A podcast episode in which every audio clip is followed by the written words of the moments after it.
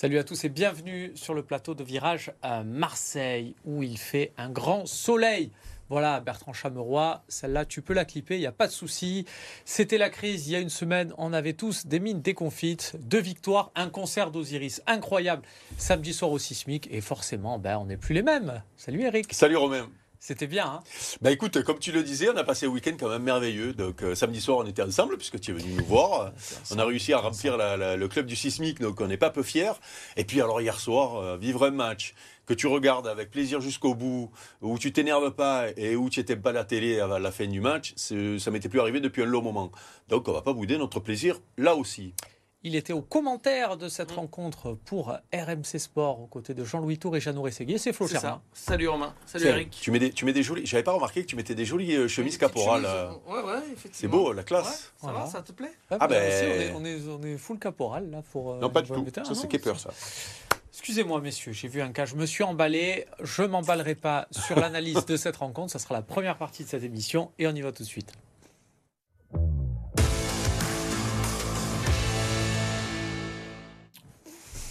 L'Olympique de Marseille s'est donc imposé 4 buts à 1, une victoire sereine. L'OM gagne à la mi-temps, aggrave le score, permet dans les 10 dernières minutes de sortir un peu les écharpes euh, en virage. Voilà, c'est des, habitudes qu'on avait un peu perdues euh, cette saison. Et pourtant, ça avait mal démarré, Eric. Mais cette équipe, mentalement, elle se reprend, comme je dis, face au Shakhtar. Oui, oui. Alors c'est vrai qu'on peut faire le, parallèle et on peut même se poser des questions. Euh, pourquoi Mais bon, on le fera peut-être la prochaine fois si ça continue dans ce, dans ce sens-là. Non, moi, le, le premier constat finalement que j'ai envie de faire, parce qu'on a beaucoup parlé du, rôle psychologique de, mm. Jean-Louis euh, Gasset euh, sur trois ou quatre jours. Alors même si les psys sont pas très à la mode en ce moment, mm-hmm. il y a quand même une actualité un peu chaude à ce niveau-là. Euh, oui, bien sûr qu'on sent qu'il est rassurant par son côté euh, euh, bonhomme, calme, ok. Mais moi, tu m'enlèveras pas de l'idée que quand tu fais une composition d'équipe avec un système dans lequel les joueurs sont à l'aise, eh bien, comme par hasard, ça se passe mieux. Voilà, donc après, on va, on va, on va nous expliquer les, discours qui ont été tenus pendant les trois jours avant, tout ce qu'on mm. veut. Moi, je vois des trucs, quand cette équipe-là joue comme ça, que j'avais un peu vu en décembre, euh, qu'on aurait aimé revoir, qu'on n'a pas vu, parce qu'on avait un entraîneur têtu. Alors bon, mon papa mm. était italien, il était têtu, donc ça doit être de, de, ça doit être dans les gènes. Euh, mais hier soir, quand je vois par exemple, bon, on, va arrêter de parler des latéraux, qu'on préfère voir dans la surface adverse que dans nos mm. surfaces, parce qu'ils sont pas bons défenseurs. On va arrêter de parler des trois défenseurs centraux, qui sont un petit peu plus solides quand ils sont à 3 euh, qu'à 2, même si mm. après le premier but, j'ai dit, il faudra peut-être tenter une défense centrale à 4, du coup, parce que il y avait un peu quelques quelques, largesses. Euh, et on va même passer, mettre de côté le fait qu'Aubameyang, d'un coup, il a quelqu'un autour de lui et qu'il et qu'il est meilleur, puisqu'il avait été très bon en, décembre et moins bon début janvier. Euh, tout ça, on l'avait dit déjà. Et il y a un truc que j'ai vu hier soir que j'avais oublié, qu'on voyait euh, l'an dernier régulièrement, c'est Mbemba dans la surface adverse. Eh oui, quand tu joues à, deux défenseurs centraux, ben, il est bloqué derrière. Et là, d'un coup, on l'a vu faire une passe décisive. Voilà, eh ben, ça, l'an dernier, on le voyait, euh, mettre des, des, buts de la tête, mettre des frappes, mettre des, des centres. On l'a vu faire des passes d'ess, euh, euh, Mbemba. Et hier soir, on l'a vu faire une passe décisive qui était importante. En plus, c'est le deuxième but. Ça, ça, ça débride le match. Donc quand on voit ce que l'équipe fait dans ce système-là, et notamment avec les, les, les, forces et les faiblesses, et, et même Sarr, du coup, qu'on ne sait plus comment utiliser quand euh, on est dans un autre mm. système, et eh ben, tu le mets dans une sorte de piston qui monte d'un cran quand euh, en face tu peux te permettre de faire glisser un Mbemba quand il y a le ballon. Ben, mais ça paraît tellement évident que, qu'on l'avait oublié ces derniers temps, mm. puisqu'on avait un entraîneur qui nous expliquait qu'il ne voulait pas jouer comme ça et que surtout en jouant comme ça, on se retrouvait euh, acculé à son but et, et, euh, jouer en contre. Mais, mais voilà, c'est terrible pour lui parce qu'il est éminemment sympathique, euh, Gattuso, mais il a montré sa limite d'entraîneur malheureusement. Voilà, et en deux matchs, ça contredit tout ce qu'il nous a expliqué pendant deux mois. C'est fou quand même ce que tu dis, Eric, parce que je, veux entendre Flo là-dessus. Moi, sur le terrain, j'ai vu un. Alors, c'est forcément consécutif à l'ouverture du score, mais j'ai vu un Ismail Assar très haut, finalement comme un ailier, mais aussi J'ai vu un Mbemba oui, qui glisse parce qu'il n'y avait pas de, il y avait qu'un attaquant. Et si je glisse, quel schéma on trouve quelque part? Oui, mais sauf que quand on, oui, sauf que quand on perdait le ballon, regarde comment on ah était positionné. Oui, replacé. On voilà, tu, sais, un système hybride. Euh, et d'ailleurs, il a expliqué Jean-Louis Gasset. Il a, Bien sûr. Il, a dit que. On a un peu euh, insisté pour justement non, mais vrai, le, le, fait que Sarr joue plus haut, ça nécessitait un, un arrière droit ou un central droit comme Mbemba, mm. Mbemba qui aurait l'intelligence tactique, et je crois qu'il a appelé ça un sacré client en mm. termes de, de sacrifice, euh, Chancel Bemba, et je pense que ça a été le cas. Parce que c'est vrai qu'il y a eu, et je pense qu'il y a eu aussi un quart d'heure, 20 minutes de flottement pour les joueurs. Euh, à un moment donné, j'ai vu des euh, gestes entre Gigo et Mbemba, euh, place-toi là, etc. Pourtant, ils ont joué toute la saison dernière à 3. Sauf que là, le système est... Mais on ne peut pas parler. Quand même un peu plus haut. Je te coupe deux secondes comme ça, tu continues. Moi, j'aimerais que quand on, on débriefe le match hier soir, on parle aussi de celui de jeudi dernier. On est obligé de parler des deux matchs. D'abord parce que Jean-Louis Gasset euh, est arrivé juste avant et parce qu'il a fait à peu près les mêmes dispositifs mm. avec un hybride en fonction de l'adversaire. Mm. C'est de l'intelligence, ça aussi, quand tu as un adversaire qui te donne la possibilité de monter d'un cran et, de, et, de, et de pousser euh, le, latéral ou le couloir un peu plus haut. Et d'adapter aussi, hein, parce que je crois que tu mm. poses une question en conférence de presse euh, hier. ah bon? Tu poses des questions intelligentes ça lui arrive, ça. lui arrive de, prendre le micro. On parle football. De parler football, justement, c'était une question football. Et je crois que Romain évoque le fait qu'il a dû s'adapter aussi au jeu Montpellier en deuxième mi-temps, et c'est ce qu'a expliqué Jean-Luc Gasset. Mais juste pour revenir sur un truc, euh, Eric, euh, pour moi c'est lié, parce que tu disais, euh, faut pas trop en faire des caisses sur le mental. Mais en fait, dans le système et dans le mental, Jean-Luc Gasset, il a eu le même discours, il a dit, oh, on va arrêter de révolutionner le foot, on va faire les choses simples. Et, en fait, je pense que, bah, effectivement, mettre les joueurs à leur poste, mettre un système qui plaît et qui correspond aux forces que tu as, avoir des mots simples pour euh, des joueurs qui ont la tête comme ça avec une saison euh, euh, mouvementée. Et aussi, moi, ça m'a beaucoup marqué. Je sais pas si tu voulais en parler après, Romain ou hmm. pas, mais faire des choix comme Pape Gay. Hmm. Je savais que tu allais parler pour de ça. Pour moi, c'est un message. En fait, c'est hmm. pour dire bon. messieurs Longoria, Tessier, vous voulez, ou Benassia, vous voulez que j'ai une mission de 100 jours Ok, mais par contre, on se met toutes les forces de, de notre côté, on arrête les histoires, les polémiques, les affaires, et c'est union sacrée tous ensemble. Et pour moi, c'est alors, Pape Gay, hmm. ah, il a eu, euh, je, ne sais pas, 25 minutes de temps de jeu. non, mais déjà, c'est déjà qu'il soit. Mais bien sûr, mais bien sûr. Et en plus, tu verras qu'il rendra, rendra service. Alors, pour l'instant, il n'a pas trop rendu service. Il a blessé euh, Samuel Gigot. On espère que c'est pas trop grave. Euh, sur un ouais, c'est malencontreux, bien évidemment. On espère que ça ne le sera pas. Tu parlais de, Jean-Louis Gasset. On va l'écouter, tiens, le, coach olympique de Marseille, avec sa faconde qui a de plus en plus de fans à Marseille. Moi, j'étais venu pour les aider pour les aider. Le, fait d'avoir 100 euh, jours, comme vous dites, euh, oui, je ne suis, pas, euh, je suis pas dans la durée, je ne suis pas carriériste, je ne suis pas... Non, Marseille m'a téléphoné pour donner un coup de main. Je vais. Mais j'explique aux joueurs la bonne solution. Mais il fallait, il fallait trouver la formule qui leur, allait bien à l'instant. Il fallait pas compliquer les choses on part tranquille. Un et un, deux. Euh, on, peut noter aussi le beaucoup marketing de l'OM. J'ai vu beaucoup de supporters avec la même casquette que Jean-Louis Gasset hier au stade. Ils ont, bien pensé le, le coup. C'est ah, peut-être une casquette qui va devenir. Euh, cette casquette bleue, elle va peut-être devenir Est-ce qu'on va être obligé de les mettre à l'émission? Non, mais on pourra. On peut, hein On, pourra lancer un défi. À partir de quel poste tu... On pourra en faire gagner une. Hein à partir de quel résultat ah, en fin de saison? Ah non, non, moi, alors on va me parler, j'espère. Moi, il faut sortir Villarreal. Ah oui. ah oui, non, moi c'est une histoire d'un moment donné, il y a une histoire de fierté. Il y a une punchline sur RMC, j'espère que tu Ah non, non, non, non, mais moi j'ai rêvé de ce tirage-là. Et donc si l'OM passe contre euh, Villarreal, je finis la saison avec la casquette de Jean-Louis Gasset. Voilà. Il ne faut, pas, il faut pas nier que Eric a entraîné dans son fait, sachez-le, euh, certains fans de l'Olympique de Marseille, puisqu'au concert d'Osiris, il y a eu quelques noms, le nom de Marcelino à un moment donné, ah euh, crié dans la salle avec quelques noms d'oiseaux derrière. Est-ce que c'est suite aux propos euh, d'Eric, notamment lors du Moscato Peut-être peut qu'il pense comme moi, tout simplement. Peut-être, hein. ou tout simplement. En tout cas, messieurs, revenons euh, sur euh, la victoire. Et tu disais, Eric, sur ces deux victoires, finalement, on voit un Jean-Louis Gasset. Il y a le côté psychologique, il y a le côté, j'appelle le joueur fils, tu peux pas te trouver, tout ça, ça peut marcher. Mais il y a aussi tactiquement, parce qu'on le disait sur ce schéma de mettre les joueurs, on aurait tous en tant qu'on nous aurait mis entraîneur, on aurait tous choisi le 3-5-2 parce qu'on avait vu que ça marchait. Mais ce 3-5-2 là, avec cette animation-là, précisément, ce rôle-là, ce sacrifice pour Chancel Mbemba, on l'aurait pas trouvé, nous. Ouais, non. Alors après, attention.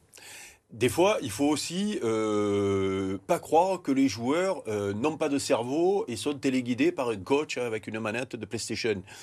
Tu as, le droit, quand tu es joueur, euh, d'être intelligent aussi et de t'adapter à ce que te propose l'adversaire. Et quand tu vois qu'il y a un attaquant de moins et que tu es trois pour rien, euh, de décaler et de pousser l'autre. Alors bien sûr que le coach euh, euh, peut te le dire, et c'est même c'est même dans la. Enfin, moi, j'ai- Moi, au départ, je suis ailier gauche. On m'a fait Mm. jouer derrière. Et on m'a fait jouer à 4 et puis on m'a fait jouer à 5. Et à un moment donné, il a fallu que je m'adapte avec des copains qui étaient peut-être un peu plus défenseurs que moi et peut-être plus à, à- Mm. au point tactiquement, euh, défensivement, pour euh, me pousser. Quand euh, lui servait à rien, ben, il venait dans le couloir. Moi, je montais d'un cran ou alors me recentrer quand il y avait deux mecs et dont un qui part plus sur le côté droit. Enfin, je, je, je Vous avez extra- pris des décisions vous-même des fois, euh, as-tu raconté mais, mais oui, de oui, oui. Il nous est arrivé de, de, de, de prendre une initiative tactique euh, sur le terrain, sans que le coach nous dise que, quoi que ce soit. C'est pour ça que moi, il y a des fois où je, je, on infantilise les joueurs et ça m'énerve un peu. Ils ont le droit d'être intelligents et de s'adapter aussi à l'adversaire. c'est ce que nous a dit Euh, Jordan Verretou hier. hein. voilà, donc, euh, Donc, euh, il faut arrêter de, penser que les mecs, ils sont formés à ça. Et je suis même étonné quand certains disent Ah ouais, non, mais moi je préfère. Oui, tu as une préférence. Mais, et on l'a vu, euh, le petit Klaus qu'on dit plus, vas-y. Il a joué dans la défense à 4 au début de saison. Il a même retrouvé sa place en équipe de France grâce à ça. C'est pas ce qu'il préfère, et je le répète, je préfère le voir devant que derrière. Mais, mais voilà. Et, et- et bien sûr, non, mais l'intérêt de Jean-Louis Gasset, un des intérêts, c'est que, et on le sait tous, ça a été un grand numéro 2. Et le numéro 2 dans un club, c'est celui qui fait la nounou des joueurs. C'est-à-dire, c'est euh, le, il y a le, le bad cop et le, Mmh, le good, good cop. Le bad cop, c'est le coach parce qu'il a des choix à faire, il doit trancher, il doit être intransigeant. Et le good cop, c'est le numéro 2. Et lui, il est là pour soigner les âmes dans un vestiaire. Et Jean-Louis, il- il- son, apport à Laurent Blanc euh, ou même Luis Fernandez, puisqu'il a Mm. été euh, adjoint de Luis Fernandez 2000, à, Pa- à- à Paris, euh, c'était ça. C'était ça. Et il était très fort. Et donc, ça, tu le perds pas. Peut-être en attendant l'arrivée euh, du bad cop cet été, puisque là on a juste Ah, besoin ça, good cop euh, on en a de- parlé, mais on est allé peut-être un peu vite. hein. et de Caliné. Euh, on verra, on en, J'aurai un petit mot là-dessus si tu veux. ben, on en Ah. parlera dans la deuxième partie de cette émission. À tout de suite.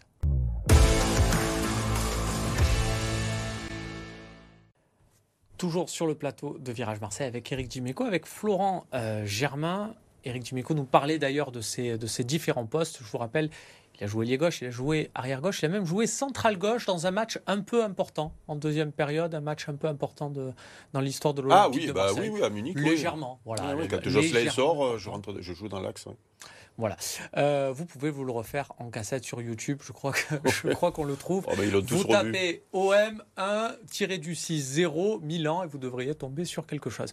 Euh, Flo Jamin voulait nous dire, tiens, euh, quelque chose concernant Jean-Louis Gasset et un éventuel. Non, mais c'est vrai euh, que la semaine dernière, on évoquait la possibilité que euh, ils viennent aussi pour préparer le terrain de Christophe Galtier euh, et qu'il y ait cette idée en tête, euh, pourquoi pas de le voir après rester dans le staff. Euh, Il n'y a pas de d'infos définitives là-dessus, mais euh, du coup, on s'est renseigné. Moi, tout ce qui me revient vraiment, c'est que lui ne veut plus être numéro 2. Et, et d'ailleurs, euh, hier sur RMC, euh, dimanche soir avant le match, on avait Michel Mézi, euh, le conseiller du, du président à Montpellier. il avait été numéro Voilà, 2. exactement, qui se connaissent très très bien. Et on lui a posé cette question, je lui ai posé cette question, est-ce qu'il imaginait Gasset avec Galtier ou quel- quelqu'un Mm. d'autre être numéro 2 Il a dit non. Euh, donc euh, voilà, Michel Mézi plus d'autres très très proches de Jean-Luc Gasset sont catégoriques sur le fait qu'il a franchi euh, un palier dans sa carrière et à 70 ans il va pas revenir numéro 2 parce que c'est pas du tout le même métier pour lui. Je- pense qu'il a cette... Ouais, ouais. Il n'est pas carriériste comme il dit au point Mm. de s'accrocher à son poste. Et c'est alors peut-être qu'on... Et puis, peut-être qu'on allait un peu vite la semaine dernière, mais c'est- le schéma reste le même. et C'est-à-dire qui, qu'il qui- prépare un peu la et suite. qui nous dit qu'en remplissant sa mission parfaitement, euh, et l'OM en ayant envie de passer un entraîneur euh, pour s'inscrire sur l'avenir, euh, Jean-Louis resterait pas dans un autre poste. Pas, pas, tu peux remercier quelqu'un qui t'a rendu service. Il y a toujours du boulot pour quelqu'un qui connaît bien le foot dans un club comme l'OM. Quoi. Il y a peut-être moyen, si il, accomplit sa mission, de ben, le justement, récompenser. Justement, s'il accomplit sa mission, Monsieur Dimeco, quel est l'accomplissement du mission Alors j'ai bien compris qu'à Villarreal, on est d'accord, on va regarder, parce qu'il y a aussi des matchs de, championnat à jouer, on va regarder le classement, on va voir un peu où en est euh, l'Olympique de Marseille avec cette victoire contre Montpellier, bah, toujours 9e, mais on recolle un peu plus Il y a eu de bons résultats pour l'OM ce week-end. à Reims. Entre allé, Lille, euh, Rennes. euh, Alors voilà, ça- tout dépend comment on le regarde, mais effectivement, Lille-Rennes, on regarde peut-être un peu plus haut. Reims s'est imposé euh, au Havre. Donc quand on voit euh, les résultats voilà, des, des autres équipes, donc la défaite de Lille à Toulouse, on peut la noter. Il y a le nul de Nice contre Clermont. Ouais, il y a celui-là. il y a Lens, voilà, la défaite de Lens. regarder. La défaite de Lens contre, contre Monaco. Est-ce qu'on vise la cinquième, la sixième, la septième, la quatrième la...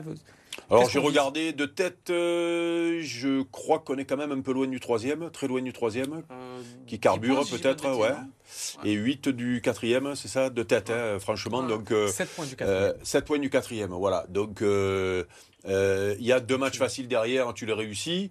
Euh, tu peux très vite te retrouver euh, mathématiquement dans la course. Et surtout, voilà. une, une des journées qui arrive derrière, c'est la réception de Nice, donc ce fameux. Et en plus, alors après, tu as les avions qui arrivent avec Paris, euh, Mmh. Lille euh, euh, Rennes, peut-être, si je me Voilà. souviens bien, je, de tête. hein. c'est ça. Euh, alors, bien sûr que le championnat, euh, on se rend compte finalement que euh, une équipe cohérente de l'OM qui retrouve un petit peu de, de, euh, de mental et d'efficacité euh, peut enchaîner des bons résultats et venir chercher une place européenne, puisque c'est à Mm. partir de la 6, Mm. on est d'accord. Mm.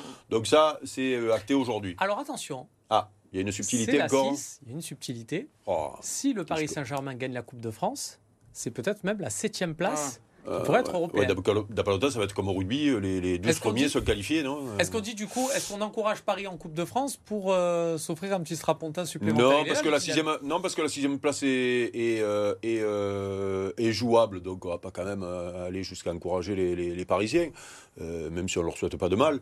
Euh, mais euh, euh, non, non. euh, Donc toi, c'est objectif mais, sixième. mais je suis désolé, je parle de cette histoire de Ligue Mm. Europa euh, parce que euh, passer et se retrouver en quart de finale de Ligue Europa, là, je pense même peut-être que tu sauves ta saison. Quoi qu'il arrive en championnat, je pense que tu, euh, tu, euh, les gens commencent à se régaler Mm. au stade. Si tu, bats, si tu élimines Villarreal, ça veut dire que tu auras fait deux bons matchs. Et là, on sait qu'il y aura un engouement, que cette date du quart de finale va prendre les têtes Mm. de tout le monde, et que d'un coup, ta, ta saison change. Alors j'ajoute un bémol. Que si tu te fais éliminer contre Villarreal, même si tu finis quatrième en championnat, et que tu fais pas, que tu fasses pas de Ligue des Champions, hein, je veux dire, Mm. peut-être que ça va couiner. hein. Avec la symbolique euh, que Avec c'est la face à Marcelino. Voilà. Et avec cette Euh, parce que symbolique-là. Pour moi, euh, je dis pas que la saison a basculé euh, jeudi ou vendredi dernier, mais elle a pris une tournure différente dans le sens où déjà il y a l'aventure européenne qui continue, euh, une petite éclaircie avec Gasset, et puis Et il y a un adversaire abordable, en plus. Oui, déjà, ça parlait de qui- Marcelino. Qui, est- qui est, qui est Je abordable. préfère ça que Liverpool, Leverkusen. tirages hein. euh, très très compliqués.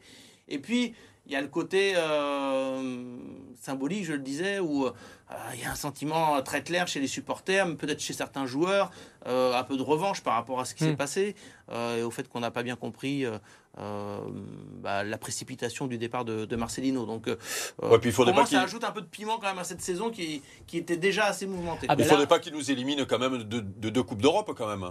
oui, c'est vrai. Ben oui. Là, pour le coup, on pourrait. Ah oui, parce qu'il nous a quand même éliminé de la Ligue des Champions. Vous vous souvenez quand même l'équipe qui nous fait là-bas au, au bout de Ben, trois semaines je me de, je de, de- de- d'entraînement, la composition qu'il fait là-bas quand Je même. me souviens surtout que le dernier match de pré-saison, il avait fait rentrer Pape Gay avant Matteo Gendouzi, alors Pape Gay était suspendu pour 4 mois.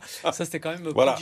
Et Donc ça il ne faudrait donnera- pas qu'il nous élimine de deux, Coupes d'Europe cette année. euh, Ça nous Flo. donnera l'occasion de renouer avec un, un épisode fameux euh, de l'histoire de l'Olympique de Marseille. On pourra remettre des interviews euh, de l'équipe en grand dans le vestiaire pour motiver les joueurs, parce que l'interview qu'avait donné Marcelino, où il avait défoncé le club, où il avait dit Moi j'ai gagné deux trophées, euh, eux ils ont rien gagné pendant ce temps-là. Écoute, On peut la moi, remettre dans j'ai l'intégralité. fait. Parenthèse, il, a- il en a fait au moins 5 de plus en Espagne et souvent pour répéter la même chose. Et puis En souvent avec, un- avec des photos avec le survêt de l'OM. J'ai vu, il avait gardé son survêt de l'OM. Peut-être qu'il moi, a mis au vélodrome avec son survêt. Ce hein, qui il- m'a un peu agacé, si tu veux, c'est le ratio euh, temps passé à l'OM et euh, le nombre d'analyses qu'il a faites euh, presque sociologiques sur les Oui, supporters oui. marseillais. Oui. Euh, au on l'a plus moment, entendu pense Voir qu'il y a- sociologique, voir socio- sociologique sur la ville bientôt. Ouais, ouais, il nous ça. donner une leçon celui-là. À- Donc, à, euh, à un moment donné, je trouve non, mais qu'il est c'est allé trop loin et, et je, je, pense que lui a, a dû tiquer aussi quand même. Le- la vraie folie, ça serait qu'il se présente au vélodrome et que son équipe joue en 3-5-2.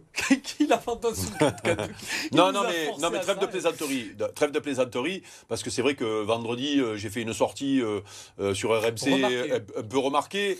Non, parce que moi, j'ai- senti son départ comme une trahison. Je me suis mis à la place des joueurs, abandonné en rase de campagne, alors qu'il n'avait rien à voir dans cette histoire de réunion, et que même, je trouve que tout le monde avait été indulgent avec lui, euh, même si on avait un gros doute sur sa faculté à entraîner l'OM, notamment au niveau du caractère, et que derrière, en plus, il, nous a fait des raisonnements.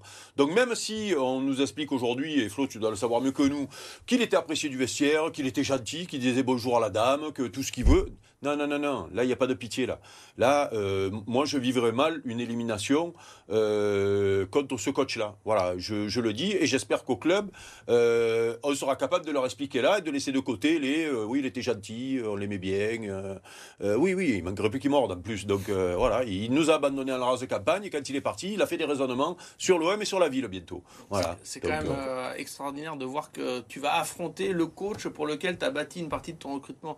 Enfin, quand on disait qu'on était sur une saison euh, rocambolesque, c'est c'est assez dingue. Et juste il manquerait plus que Gattuso de 99. Il manquerait plus que Gattuso récupère une équipe que tu rencontres en quart de finale. Tu sais, c'est pas possible. Hein. Et, j'ajoute qu'au cœur des revendications, enfin pas des revendications, mais de la colère des supporters, il y avait le fait que l'OM, euh, enfin les abonnements cette année euh, incluaient la mm. Coupe d'Europe. Et donc certaines assos avaient râlé en disant ouais, en plus on joue pas la Ligue des Champions, etc. Et je pense que le fait qu'il y ait Villarreal, si ça passe, qu'il y ait un quart de finale, ça peut aussi apaiser les choses parce que les supporters en auront un peu pour leur argent par rapport à un abonnement qui était censé donc euh, inclure euh, une phase de poule de Ligue des Champions. S'il y a une petite aventure européenne, je mm. rappelle que les places, euh, enfin les abonnés les ont. Sont reconductibles, ouais, ouais. donc et, c'est bien aussi pour eux. Et pour revenir au rectangle vert et, et aux sportifs, vite fait.